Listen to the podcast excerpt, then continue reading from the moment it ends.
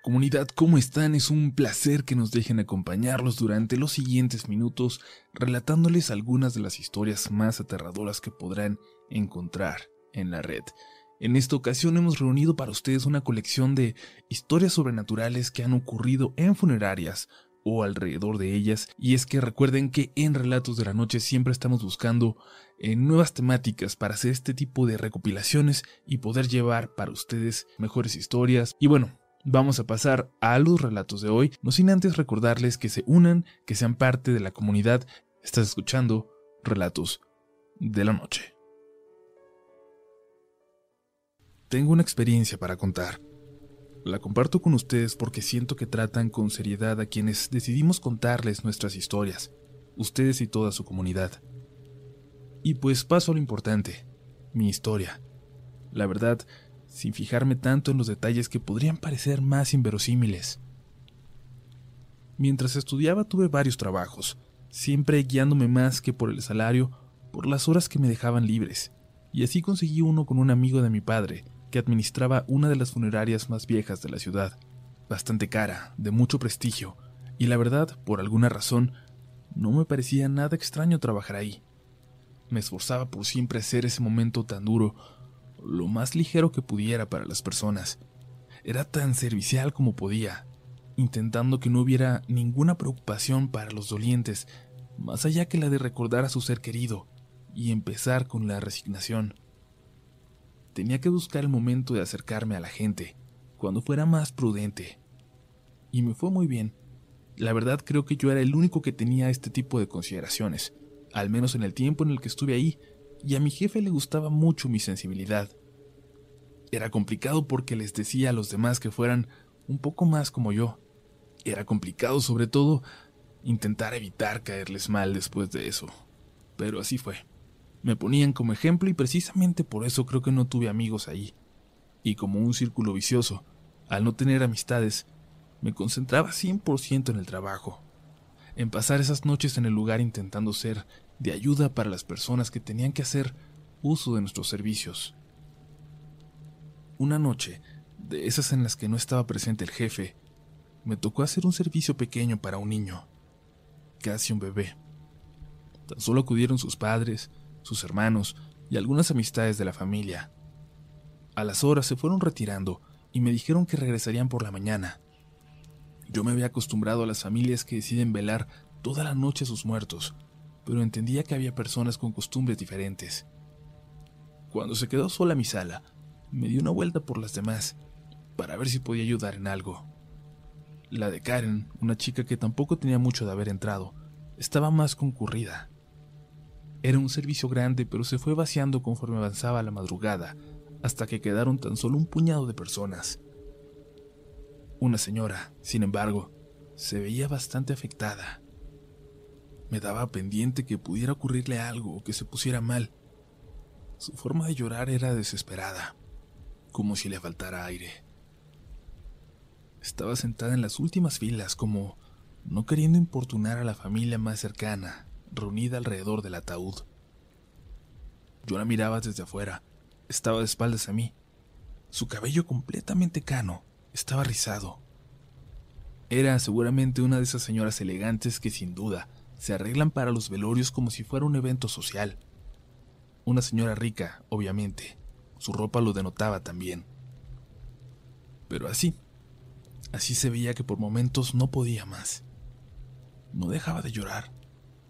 Y ese llanto era muy, muy desgarrador, y estaba buscando la forma de acercarme y preguntarle si necesitaba algo, si podía llevarle agua, llamar a alguien, no sé, el punto era acercarme y que pudiera hablar conmigo si eso la podría hacer sentir mejor, aunque fuera por un momento. Me acerqué a la puerta de la sala. No vi por ningún lado a Karen, aunque no era raro que se desapareciera por ratos. Un señor cerca del ataúd volteó, me miró y luego regresó la mirada al féretro. Di unos pasos más adelante y me senté. Ahora podía ver a la señora a unas cuantas filas enfrente de mí en las bancas del otro lado. Su mirada estaba abajo. Me daba la espalda. No lograba adivinar si de verdad se trataba de una anciana o si tan solo era una señora con el pelo plateado. Y entonces vi sus manos. De verdad, de verdad se trataba de una señora de edad muy avanzada. Estaban llenas de arrugas y se cubría el rostro al llorar. Sutilmente me acerqué un poco más. Avancé unas cuantas bancas y luego me puse al parejo de ella. Y se volteó como para darme la espalda. Ahora estaba completamente de lado en la banca, mirando de costado en dirección opuesta a mí. Yo sentía que el eco de su llanto llegaba a toda la funeraria. Escuché la voz de Karen llamarme desde la entrada y me acerqué. Me dijo que si quería tomar un descanso con ella, cenar, pero le dije que debíamos cerciorarnos de que todo estuviera bien en esa sala, sobre todo porque seguía preocupado por la señora. No te preocupes, está tranquilo, dijo. Podemos darnos una media hora. Vente. Vamos. Volté de nuevo hacia la sala y la señora ya iba caminando por un costado, como acercándose a los que estaban cerca del ataúd. Ya no estaba llorando y bueno, me tranquilicé. Al menos se acercaría para estar con los demás. Cuando regresamos de cenar un rato después, nos acercamos a preguntarle si necesitaban algo. Todo estaba en orden, todos se veían tranquilos. Dos niños dormían en una de las bancas, uno encima del otro, tapados con una mantita. Mientras Karen hablaba con ellos, yo buscaba alrededor por la señora, por la anciana que momentos antes había visto tan desconsolada, pero ya no estaba. Quizás era una amiga de la familia, que luego de llorar se había acercado a ellos solo para darles el pésame y despedirse. En fin, lo bueno es que ya todo estaba más tranquilo. Estábamos por salir de la sala, y aunque no me gustaba hacerlo, y era lo único con lo que no podía lidiar cuando trabajaba ahí, algo me hizo voltear hacia el ataúd. Desde mi posición no alcanzaba a ver el rostro, pero sí pude ver el cabello de la persona ahí dentro. Un cabello rizado, perfecto, plateado y dando dos pasos más vi las manos llenas de arrugas, vistiendo la misma blusa negra elegante que aquella mujer que había visto llorar en la sala un rato antes. No me atreví a voltear hacia su rostro. Por algo, pensé. Por algo no lo había visto antes. Me quedé a terminar mi contrato en la funeraria pero me di cuenta en ese momento, esa noche, que tenía que empezar a buscar pronto un nuevo trabajo.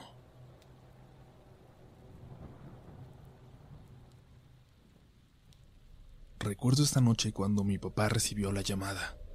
No te preocupes, Armando. Yo te cubro. Voy para allá. Le dijo a alguien en el teléfono. Estábamos cenando los dos, solos como de costumbre, y supongo que notó en mi mirada que no quería quedarme solo ahí. ¿Quieres venir conmigo? No es agradable, pero puedes venir si quieres. Antes de responderle ya me estaba poniendo mi chamarra. Guardé los platos de la cena de ambos y lo alcancé en la puerta. Él se puso en impermeable aunque aún no llovía. Los truenos se escuchaban a lo lejos y mi papá siempre fue precavido. Llegamos hasta su trabajo y estacionó el carro. Espérame aquí. Ahorita me pongo atrás con la camioneta del trabajo y te subes, ¿ok? Pero no quiero que te vean. No creo que les guste que me acompañes en estas cosas. Asentí y vi cómo mi papá se alejó. Aún no llovía. Los truenos habían dejado de escucharse, pero nos empezaba a cubrir una llovizna muy, muy espesa, pero ligera, casi solo niebla. La camioneta de mi papá se estacionó detrás de nuestro pequeño Ford Fiesta y rápidamente lo alcancé. Me subí viéndolo directo a los ojos, sin mirar atrás. ¿Seguro que quieres venir? me preguntó. ¿Seguro que estás bien? Le dije que sí con la cabeza. Y en ese momento por alguna razón me atreví a voltear. Y es que se sentía raro tener un cadáver tan cerca pero me gustaba estar con mi papá. Hacía tiempo que aprovechaba cada momento a su lado como si fuera el último. Cada vez lo veía más débil. Vamos pues, pero me tienes que decir si en algún momento te sientes asustado. Me puedes ayudar checando si voy bien con el mapa, ¿eh? Mi papá sabía perfectamente el camino hacia esa funeraria, pero quería mantenerme ocupado. Quería que me sintiera útil. No había forma de perdernos.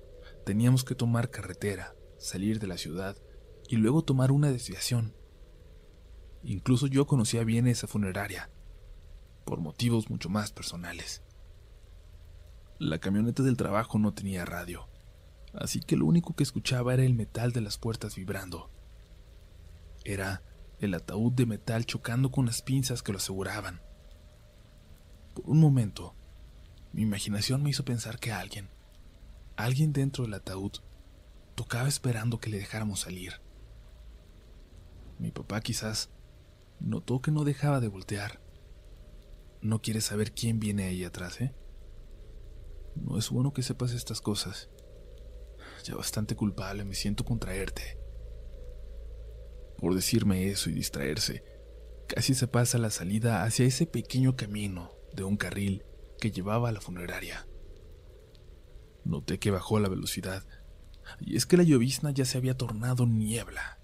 Apenas podíamos ver un poco y si un carro venía de frente, seguramente en ese camino sería demasiado tarde cuando lo pudiéramos ver. Y de pronto, como si hubiéramos salido de una nube, la niebla se quitó del camino.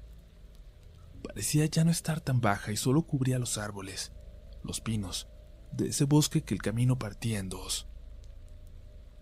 De mi lado, por un segundo al pasar, creí ver a una persona al lado de la carretera, pero no estaba seguro. Fue por un instante que le vi y la niebla disimulaba todas las siluetas. Luego escuché que mi papá dijo haber visto algo parecido. Ay Dios, creí ver a alguien parado por aquí. Él había visto a alguien de su lado. Y luego él también se quedó callado. Bajó la velocidad. Había gente parada entre los árboles. Muchos. Decenas de personas. Mi papá me pidió que me pusiera en el piso de la camioneta, que me escondiera. Le hice caso sin saber por qué y luego me echó su abrigo encima para cubrirme por completo. Perdón, hijo. Perdóname. No te debí haber traído. Metros más adelante se paró en seco. Me pidió que me quedara ahí, que no hiciera ningún ruido. Salió de la camioneta y escuché su voz hablar con alguien. Luego, como ambos se dirigieron a la parte de atrás. Abrieron la puerta, prepararon el ataúd. Había más voces, seguramente algunos trabajadores encargados de llevarlo hacia adentro, mientras mi papá parecía seguir recibiendo instrucciones de alguien. Una voz calmada, que hablaba tan bajo y pausado que pocas posibilidades me daba de escuchar. Vaya con Dios, le dijo. Eso fue lo único que escuché. Me destapé un poco por un momento y con mucho cuidado me levanté para ver al exterior. La funeraria, esa funeraria, siempre me dio la impresión de parecer más bien una casa, una mansión que alguien por alguna razón había decidido construir en el medio de la nada. Pero nunca la había visto así, tan tenebrosa. Tenía todas las luces apagadas, como si se hubiera ido la luz por completo. Entonces me asomé hacia atrás.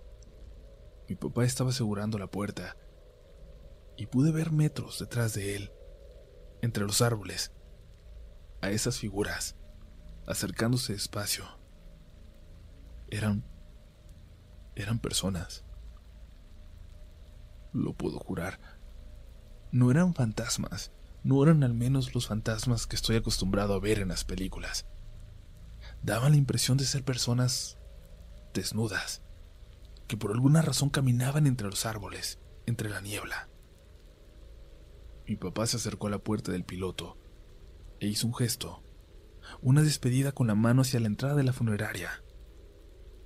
Volteé y había un hombre parado ahí, en la oscuridad, un hombre al que no había visto cuando recién me asomé. Estaba vestido como un padre, pero No como un sacerdote normal, sino con esas ropas elegantes con las que se visten los obispos o cardenales. El hombre no le regresó la despedida. Y casi, casi, casi sentí que me estaba viendo a mí. Directamente a mí. Me agaché deprisa, me cubrí y esperé a que mi padre prendiera la camioneta. Le dio la vuelta y luego avanzó unos kilómetros hasta la carretera cuando por fin me habló. Me dijo que podía salir. Nunca lo había visto así, asustado. Sacó su celular e hizo una llamada. Soy yo. No estás enfermo, ¿verdad? Nada más tenías miedo de traerlo tú. Perdón. Eso creí escuchar del otro lado de la línea, pero no podría asegurarlo. Mi papá colgó sin decir nada entramos a otro banco de niebla. Y eso, ese momento de esa noche, es el último recuerdo claro, nítido que tengo de él. Nunca le pregunté a quién llevábamos. Todavía, de vez en cuando. Cuando cierro los ojos veo la figura del sacerdote en la puerta de esa funeraria totalmente oscuras, y siento que detrás de mí vienen esas figuras caminando por entre los árboles, acercándose al lugar, como si un pedacito de mi alma se hubiera quedado ahí, en ese sitio, en ese momento, para siempre.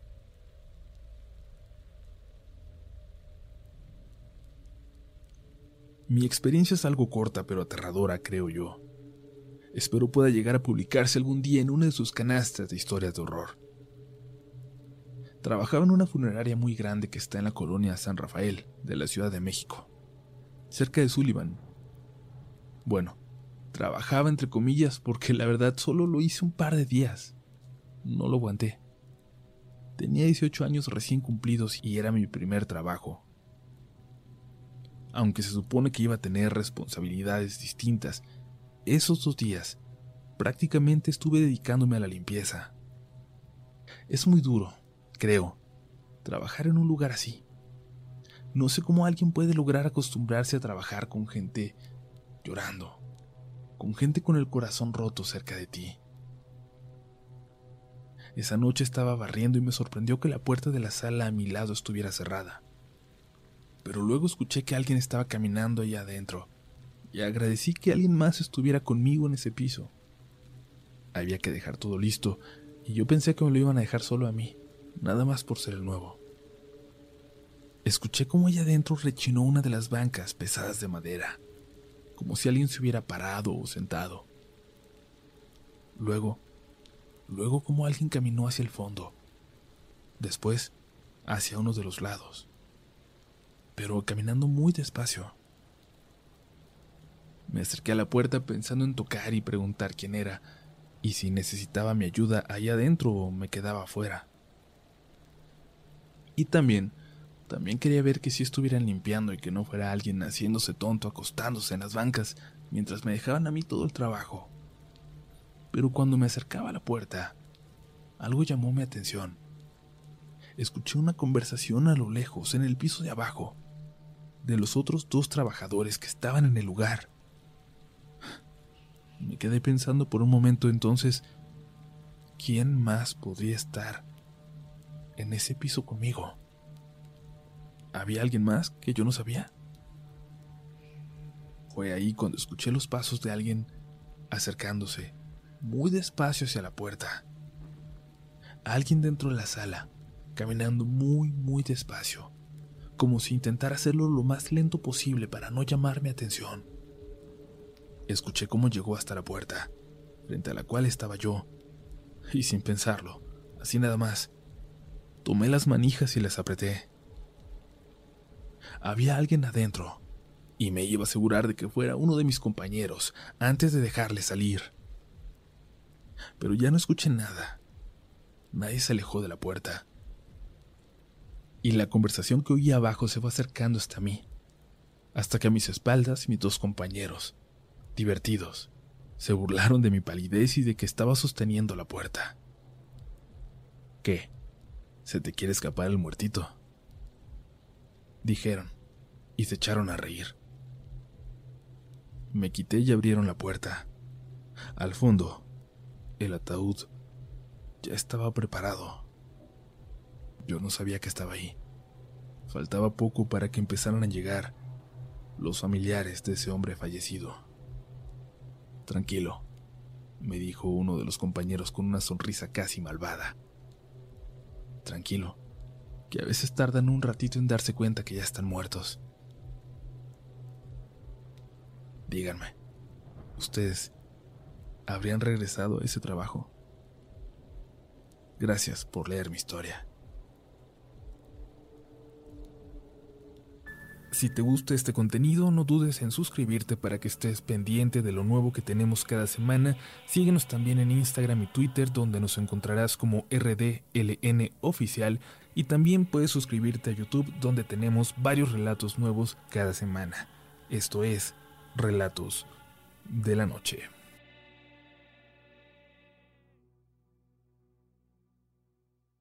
¿Quieres regalar más que flores este Día de las Madres? The Home Depot te da una idea. Pasa más tiempo con mamá plantando flores coloridas, con macetas y tierra de primera calidad para realzar su jardín. Así sentirá que es su día todos los días. Llévate tierra para macetas Bigoro por solo $8.97 y crece plantas fuertes y saludables dentro y fuera de casa. Recoge en tienda y sigue cultivando más momentos con mamá en The Home Depot. Haces más, logras más. Más detalles en homedepot.com diagonal delivery.